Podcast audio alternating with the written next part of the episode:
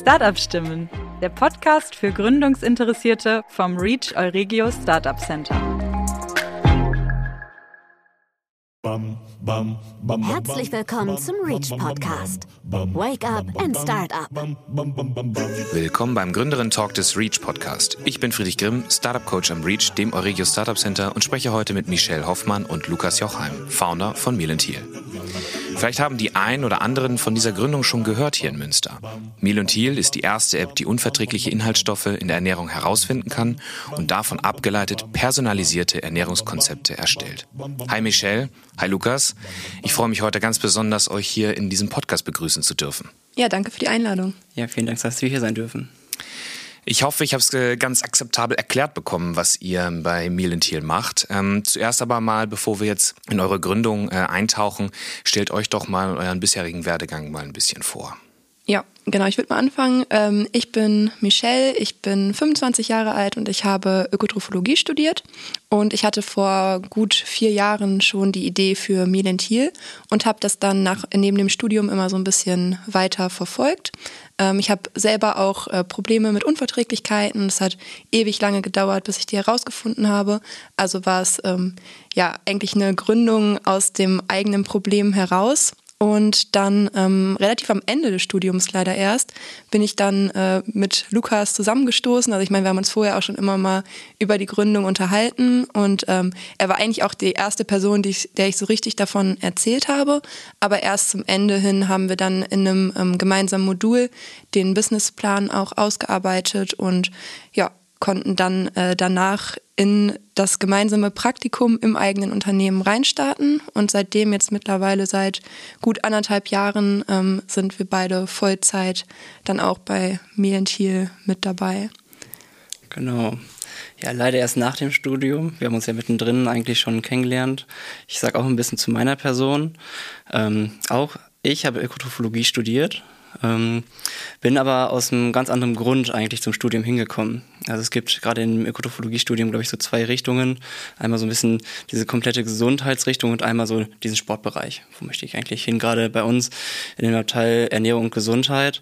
Und ich komme eigentlich ursprünglich komplett aus dem Sport habe auch ähm, früher dann Leistungssport gemacht und ja, somit war eigentlich immer meine Intention, eigentlich die Gesundheit und vor allem den Leistungsaspekt immer zu steigern. Und habe dabei schon recht viele Leute begleitet, bin selber noch Fitnesstrainer, ähm, jetzt auch schon seit mehreren Jahren auf der Fläche und coach Leute. Und ja, im Studium mitten im Innovationsraum, in der Küche, kann man sich das so vorstellen, eine große Laborküche, habe ich eigentlich das erste Mal so richtig über Thiel mit Michelle gesprochen. Und äh, da ging es dann wirklich recht schnell so darum, okay, krass, die Ernährungsmedizin ist auch ein Riesenbereich womit wir vor allem mit der Ernährung halt diesen Impact erzeugen können. Und das hat mich direkt fasziniert, womit wir auch wirklich eigentlich ab dem Zeitpunkt immer regelmäßig in Kontakt gestanden sind oder noch stehen, muss man dazu sagen. ja, schlecht, wenn nicht, ne? ihr sitzt ja beide jetzt gerade hier, ja. Ähm, aber sehr spannend. Also ihr habt beide Ökotrophologie studiert, ähm, beide aber mit einem anderen äh, Anwendungsbereich oder mit, anderen, mit einem anderen Fokus drauf und euch dann du, Michel, über dieses Problem dann tatsächlich ähm, auf diese Idee gestoßen, um das ähm, ja, im Endeffekt auch dann zu behandeln. Und ihr seid natürlich nicht zu zweit, sondern äh, der ist heute leider nicht dabei, aber ihr habt noch einen dritten Mitstreiter. Wer ist das denn? Genau, wir haben noch Stefan Wobbe dabei. Er ist unser Informatiker. Du hast schon gesagt, wir bauen eine App und äh, da wurde recht schnell uns klar, okay, wir brauchen auf jeden Fall jemanden, der das technologisch umsetzen kann, das ganze Vorhaben. Und äh, somit haben wir lange nach einem Informatiker gesucht oder wir haben auch überlegt, wie gehen wir daran, um überhaupt einen Informatiker noch ins Team zu integrieren. Ähm, bis wir schlussendlich eigentlich ähm, in der Vorlesung, auch von der FH Münster in der Informatikvorlesung, gepitcht haben, gesagt haben, wir brauchen noch einen Co-Founder ähm, oder Co-Founderin. Und ähm, ja, dann hat sich Stefan wirklich sehr schnell gemeldet und es hat sehr schnell gepasst. Und äh, ja, er bringt das Team, glaube ich, äh, immer wieder zum Lachen, würde ich sagen, als Informatiker. Ja, wir hatten vorher hatten wir auch die verschiedensten Sachen überlegt. Also wir hatten auch schon mit einer Agentur zum Beispiel gearbeitet, haben dann aber sehr schnell gemerkt, dass das nicht funktioniert, wenn man nicht, ähm, also wenn man ein digitales Produkt macht, dann die Kernkompetenz ähm, der Informatik einfach auch nicht im Team zu haben. Das ähm, hat einfach nicht funktioniert. Da sind sehr viele Kommunikationsfehler gewesen. Von daher sind wir jetzt sehr froh, dass ähm, Stefan dabei ist. Jetzt mittlerweile auch schon ähm, fast so lange wie Lukas dann tatsächlich. Und äh, ja, mittlerweile haben wir auch noch ähm, weitere Informatiker, die wir ähm, dann ähm, genau als Werkstudenten angestellt haben. Und so wächst unser Team langsam und stetig. Und wie groß ist jetzt euer Team aktuell? Das scheint ja riesig zu sein. nee, also ähm, genau, also wir haben momentan zwei Praktikantinnen ähm, im Ökotrophologiebereich. Ähm, dann haben wir einen Werkstudenten noch in der Informatik, sind aber gerade auch dabei, noch jemand weiteres anzustellen und haben ähm, einen BWLer mm, und suchen auch dringend noch eine Designerin oder einen Designer. Okay, tatsächlich schon ein relativ äh, großes Team. Ähm, wie war denn, also ihr, ihr arbeitet ja schon ein bisschen länger an der Idee, wie lange jetzt genau? Ja, also ich hatte die Idee vor vier Jahren und habe das dann wirklich immer so ähm, ein bisschen nebenbei verfolgt, habe dann die, ähm, die Datenbank so langsam aufgebaut von den Lebensmittelinhaltsstoffen und den Lebensmitteln, habe viel Recherche betrieben, habe ähm, schon ja überlegt, wie kann die App aussehen, was können für also ganz laienhaft, weil ich ja kein Informatiker bin, wie könnte so ein Algorithmus aussehen? Ähm, das war bei mir damals noch alles so eine Excel-Rechnung eigentlich. Mm, genau, aber so die Grundlagen habe ich da halt schon so ein bisschen gelegt. Ähm, aber richtig in Fahrt gekommen ist es dann wirklich erst, als wir das Team dann auch vollständig hatten, also seit anderthalb Jahren, wo wir dann auch Vollzeit wirklich Zeit dafür haben. Also ich würde sagen, seit letztem Jahr, Januar, hat es richtig angefangen. Und ähm, ihr habt ja schon gesagt, ähm, Stefan übernimmt die technische Entwicklung bei euch im Team. Und äh, wie teilt ihr beide, wenn ihr beide vom Fach Ökotrophologie seid, wie teilt ihr da eure Aufgaben auf? Das ist ja immer so eine typische Frage, die uns gerade auch am Anfang immer gestellt wurde. Wir sind, gerade gesagt, haben das zusammen das Praktikum auch bei uns machen dürfen im Unternehmen, wo sich schnell auch eigentlich rauskristallisiert hat, dass wir komplett andere Stärken haben und auch was wir wirklich gerne machen. So mache ich zum Beispiel eher den Vertrieb bei uns Mm, mache vor allem noch gerade das Design, mm, was wir natürlich jetzt auch so langsam ein bisschen ausgliedern wollen, dass ich mich vor allem auf den Vertrieb konzentrieren kann.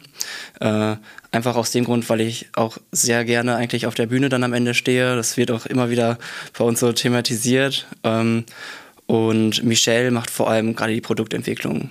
Sie kennt die Zielgruppe einfach perfekt. Sie ist selbst betroffen. Sie hat schon seit vier Jahren jetzt die Idee vom Identity gehabt. Also sie hat sich sehr, sehr intensiv schon damit auseinandergesetzt und das fällt auch jetzt immer wieder auf, wenn gerade neue Features integriert werden sollen, Umfragen gemacht werden. Meistens sind die Umfragen so ausgerichtet, dass Michelle vorher schon die Antwort kennt und die Umfrage dann tatsächlich das nochmal bestätigt. Das ist ganz spannend. Ähm, genau, und Michelle macht dann vor allem die komplette Produktentwicklung. Cool.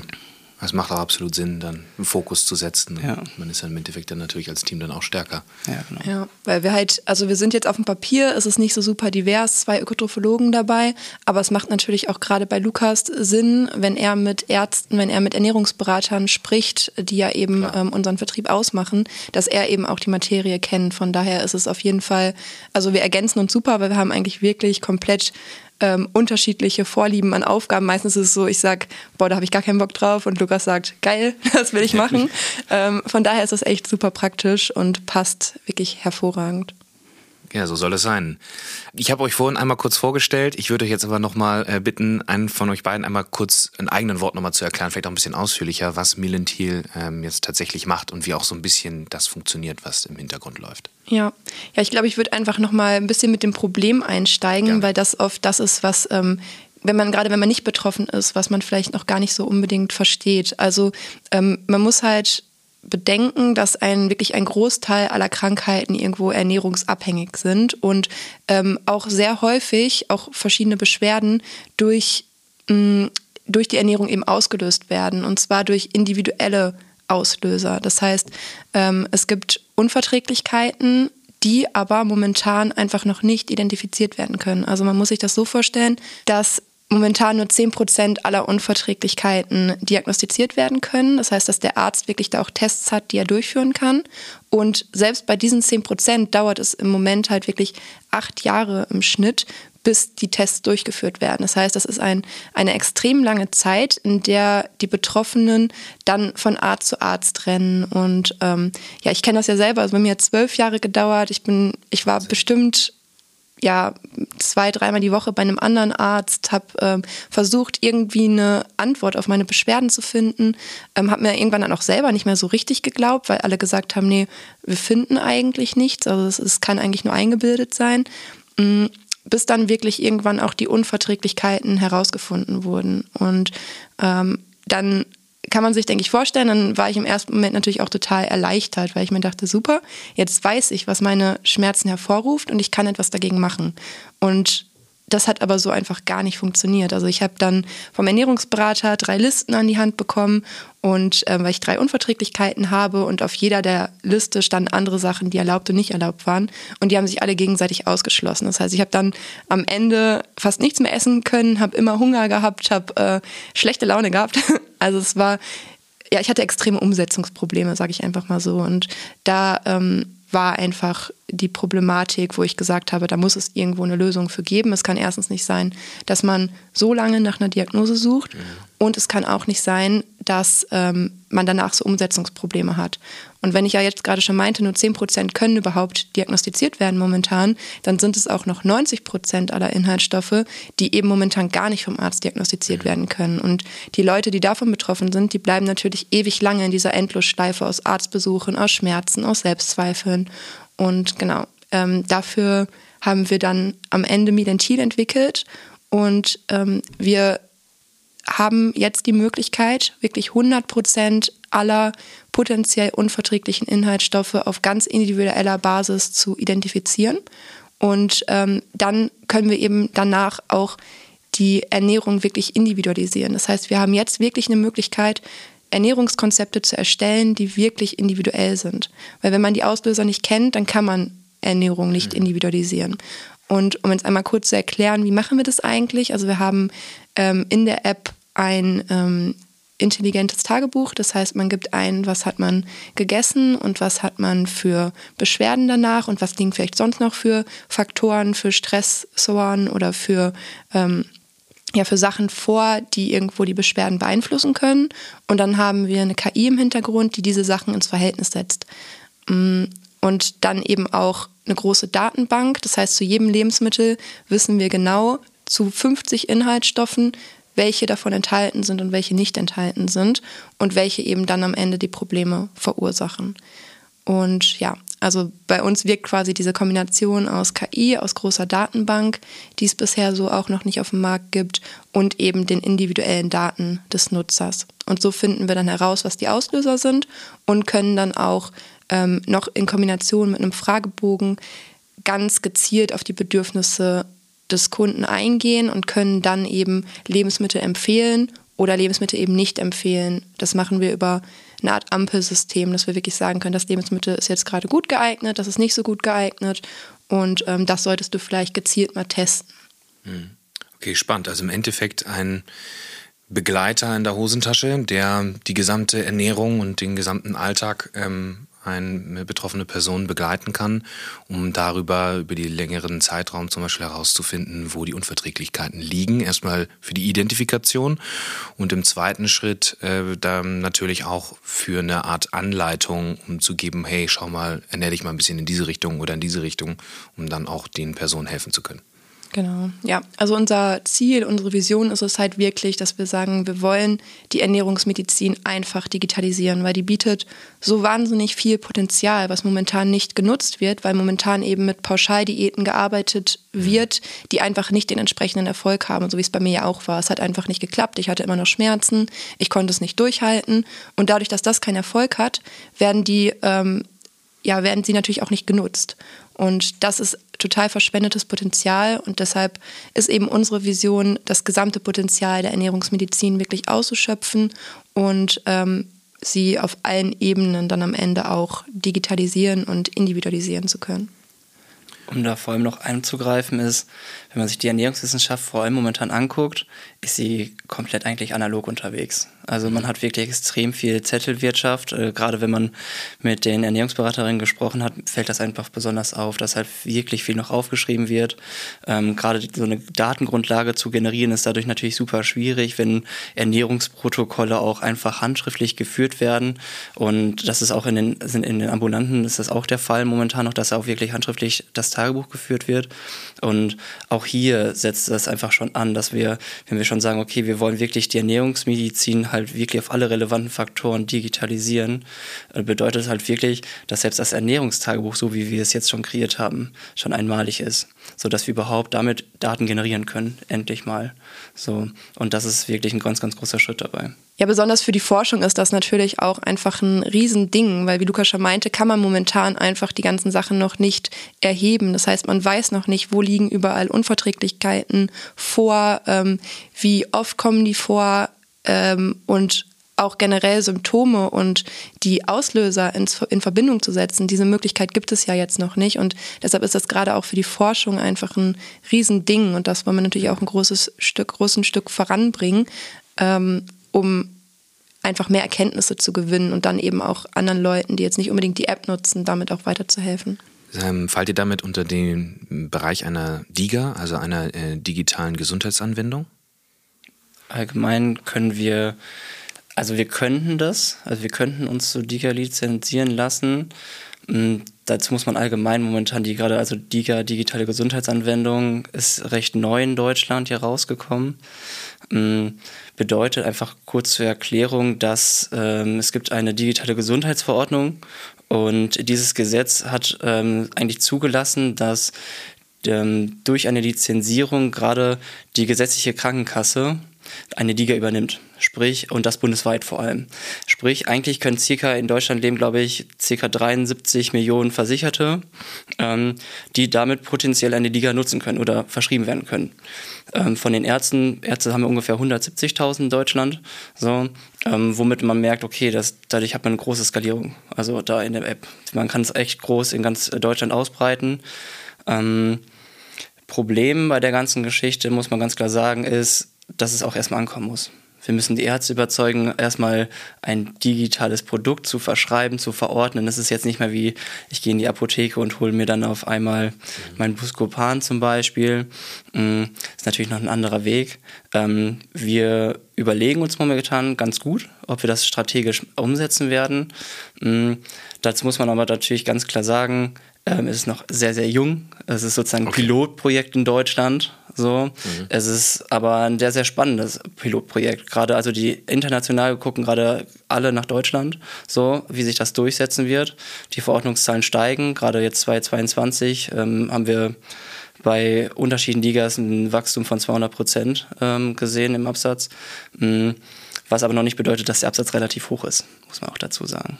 Also wir sind da erstmal zuversichtlich, aber mit den ganzen Kosten, die dann mit in Verbindung stehen, sind wir gerade noch im zu frühen Stadium. Das ist ein relativ langer Zertifizierungsprozess, den man da über sich ergehen lassen muss. Ja, also wenn man sich vorstellt, dass man als, sich als Medizinprodukt zulassen muss, ähm, gleichzeitig dann natürlich dann noch die ganzen Anforderungen von einem DIGA-Produkt mhm. ähm, erfüllen muss. Ähm, Berichte zufolge, sage ich mal so, gehen, sind wir auf jeden Fall im einstelligen Millionenbereich zur Lizenzierung und das auch über natürlich einen Zeitverlauf von ein paar Jahren.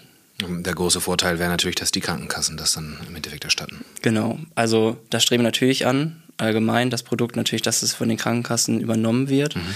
Ähm, aber da ist die DIGA nicht die einzige Möglichkeit. Okay. Also da muss man ganz klar sagen, dass auch hier die Krankenkassen mit Selektivverträgen zum Beispiel auch natürlich dann einen Teil oder zu 100 Prozent die App übernehmen können. Mhm. Dazu muss man A, würde ich sagen, erstmal natürlich ein marktreifes Produkt haben. So, man muss komplett validiert sein. Ähm, aber auch wir reden jetzt hier zum Beispiel mit den unterschiedlichen Krankenkassen schon und wissen, was wollen die gerne hören, ähm, was müssen wir erbringen, was ist unsere Leistung, damit wir es eigentlich das Produkt für alle zugänglich machen. Okay. Wie ist denn ähm, euer aktueller Stand dann gerade bei ähm, Milentil? Also was habt ihr bisher jetzt schon für Meilensteine in der Validierung des Problems, in der Validierung der Lösung geschaffen und wo steht ihr schon? Ja, also ähm, das Problem ist auf jeden Fall hinreichend validiert. Also wir haben viele Umfragen gemacht äh, mit ungefähr 2000 ähm, Teilnehmern. Wir haben aber auch mit sehr vielen Leuten eben auch persönliche Gespräche geführt, um nochmal so ein bisschen tiefer reinzugehen, also wirklich Interviews geführt, was sind deren größten Probleme. Das heißt, das Problem ist tatsächlich sehr gravierend und wir wissen auch, in welche Richtung wir da gehen wollen. Also das ist auf jeden Fall, sage ich mal, abgehakt. Mhm. Ähm, jetzt gerade geht es natürlich darum, das Produkt zu validieren. Also ähm, unsere App hat jetzt einen Prototypenstatus, das heißt, wir haben die ersten Nutzer auch auf der App drauf, mit denen wir das Ganze auch validieren. Das heißt, man muss sich das so vorstellen, wir haben einmal die App an sich, die der Nutzer dann benutzt und wir haben mh, mm, ja eine ähm, Beraterplattform, mhm. sage ich mal, wo dann ähm, wir als Ernährungsberater, Ernährungsberaterin eben dann auch einsehen können, welche Informationen die Leute angeben, was der Algorithmus für, ähm, für Ergebnisse ausspuckt mhm. und das eben auch entsprechend validieren können.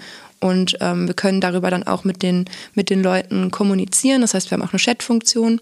Das heißt, das ist gerade das, woran wir hauptsächlich ähm, arbeiten, also woran ich hauptsächlich arbeite an der Validierung des Ganzen.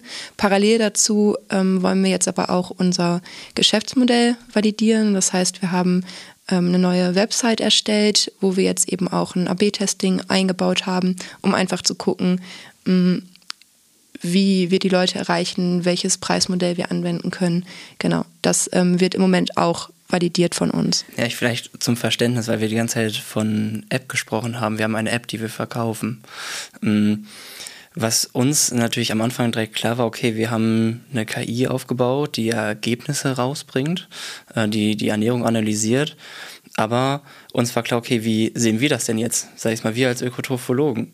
Wie können wir denn jetzt die Ergebnisse einsehen und sagen, dass die auch am Ende richtig sind? Und da war klar, dass wir halt eine Webanwendung dann am Ende brauchen, um das zu konfigurieren. Dass wir das, was Michelle jetzt gerade als Beraterplattform ähm, benannt hat, dient sozusagen im ersten Schritt als Validierungsplattform. Wir können genau sehen, ah, anhand von Graphen, ah, okay, das sagt gerade die KI aus, wenn ich gerade das Ernährungsprotokoll getrackt habe. Mhm.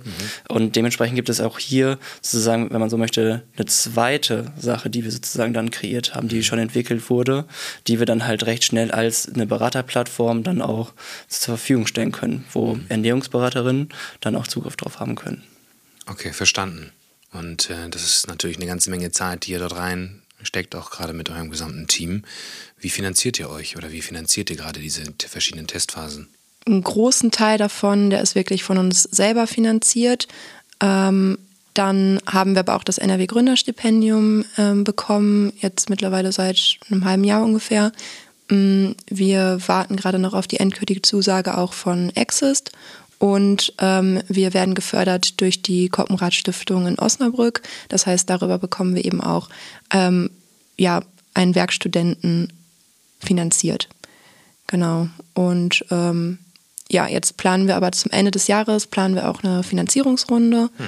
Und das ist natürlich auch gerade ein riesen Aufgabenbereich, der vor allem für Lukas eigentlich anfällt. Ähm, das heißt, da sind wir auch dran, da planen wir gerade, da sind wir gerade dabei, die ganzen Finanzen mm, zu checken, alles durchzugehen. Dafür haben wir jetzt auch noch Unterstützung durch den BWLer bekommen.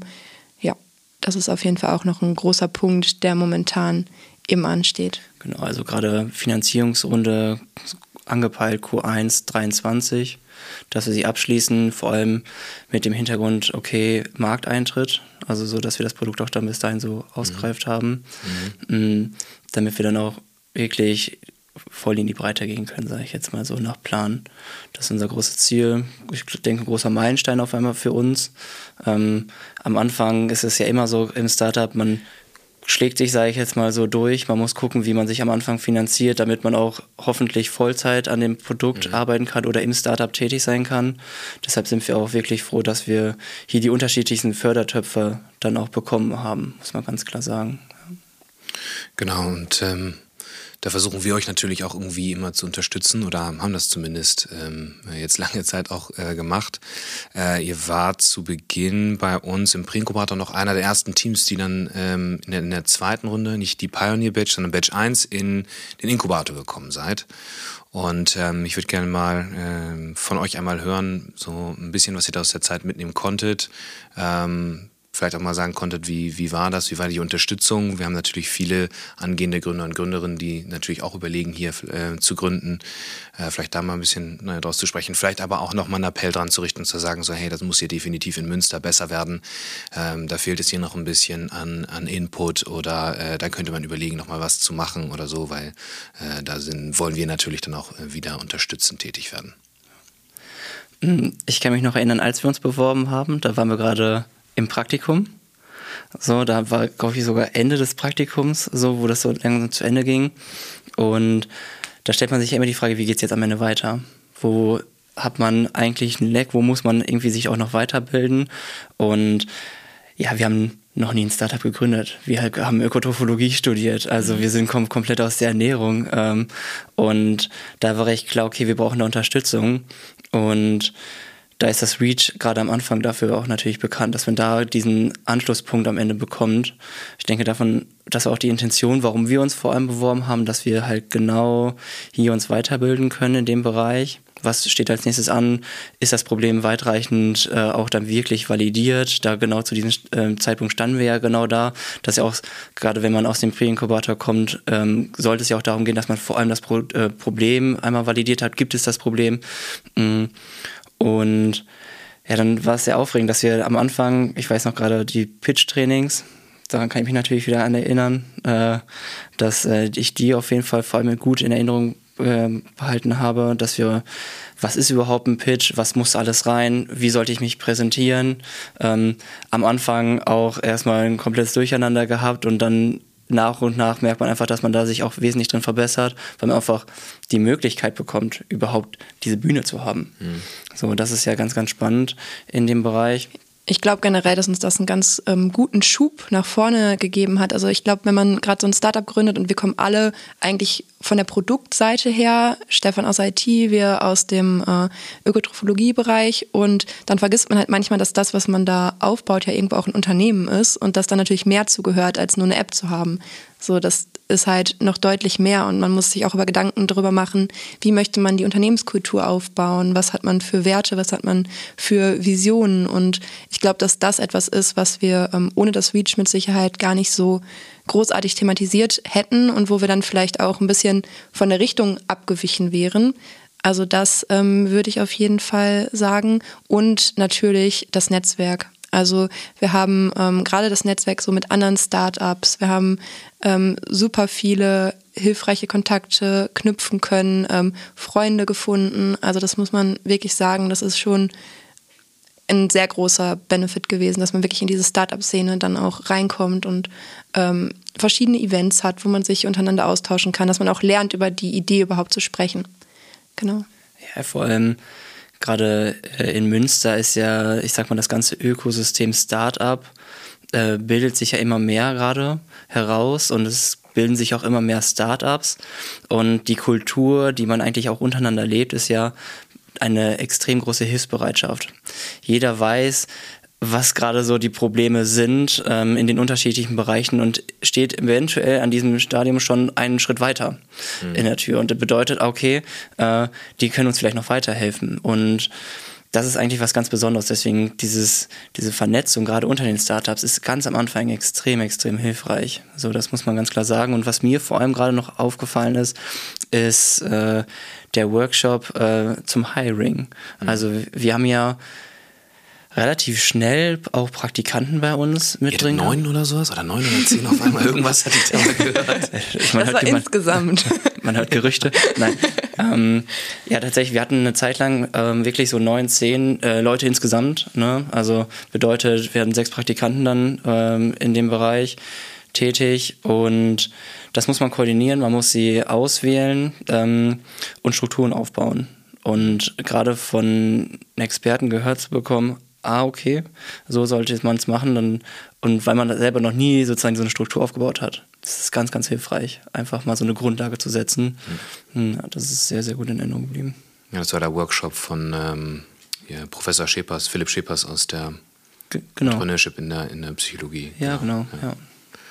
Ähm, sehr, ja, sehr spannend und äh, vielleicht nochmal äh, ne, noch ein bisschen gekitzelte Frage, was fehlt denn hier eigentlich noch in Münster? Was würdet ihr sagen, könnte hier noch ein bisschen besser werden? Wo könnte man nochmal ein bisschen was, was machen? Triggert uns mal ein bisschen. Also ich glaube, ähm, vielleicht ein bisschen, also ich glaube, gerade am Anfang, wenn man gerade ein Startup mhm. gründet, dann ähm, ist das genau das, was man braucht. Mhm. Ähm, ich glaube, dass es sinnvoll wäre, wenn man noch ein bisschen weiter mit den Startups mitwächst, mhm. eventuell. Das heißt, dass man wirklich auch zum Beispiel vom Reach eben dafür wäre ja dann ähm, ein Accelerator dann ja. ähm, geeignet, wo es ja auch Angebote in Münster auf jeden Fall gibt. Oder wir waren jetzt dann in Osnabrück in einem gezielt für, ähm, ja, für Health-Startups dann auch, was uns auch nochmal super weiter gepusht hat, weil das dann nochmal auf einer anderen Ebene etwas spezifischer dann am Ende war. Also das wäre jetzt so das, wo ich sagen würde, das würde mit Sicherheit Sinn machen, dass man vielleicht noch eine Stufe darüber hat, die einem dann weiterhilft. Ja, genau, das ist mir auch tatsächlich direkt in den Kopf gekommen. Ähm, man merkt, im Reach baut man wirklich so, ich sag mal, eine, ein Fundament, man baut eine Grundlage auf. Ja. Und jetzt muss man gucken, okay, wo sind die einzelnen Bereiche? Wir sind dann im Health-Tech-Bereich tätig, okay, wo müssen wir hin? Wo, ja. sind, wo kommt dann das nächste Netzwerk sozusagen hin? Gerade dann in Osnabrück haben wir ein großes Netzwerk zu Krankenhäusern auf einmal gehabt.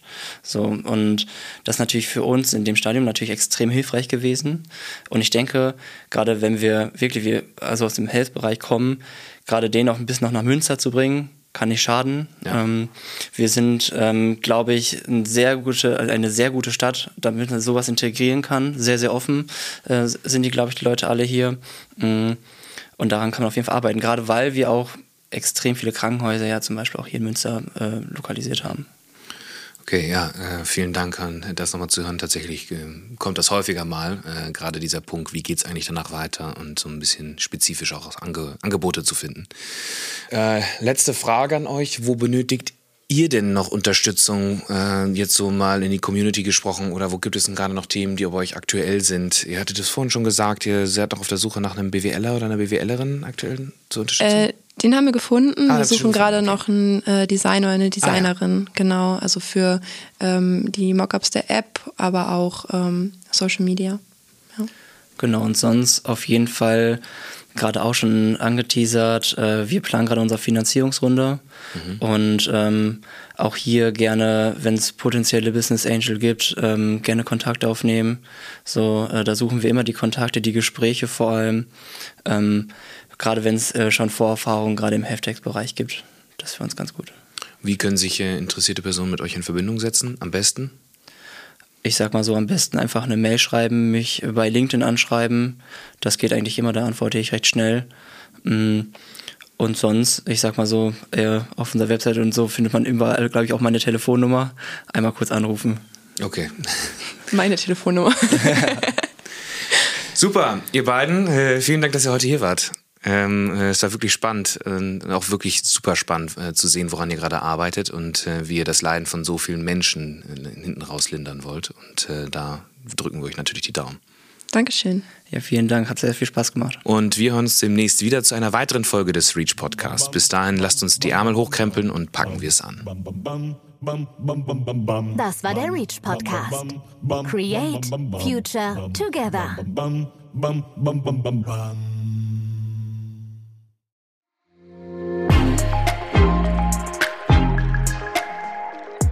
Reach From Science to Startup.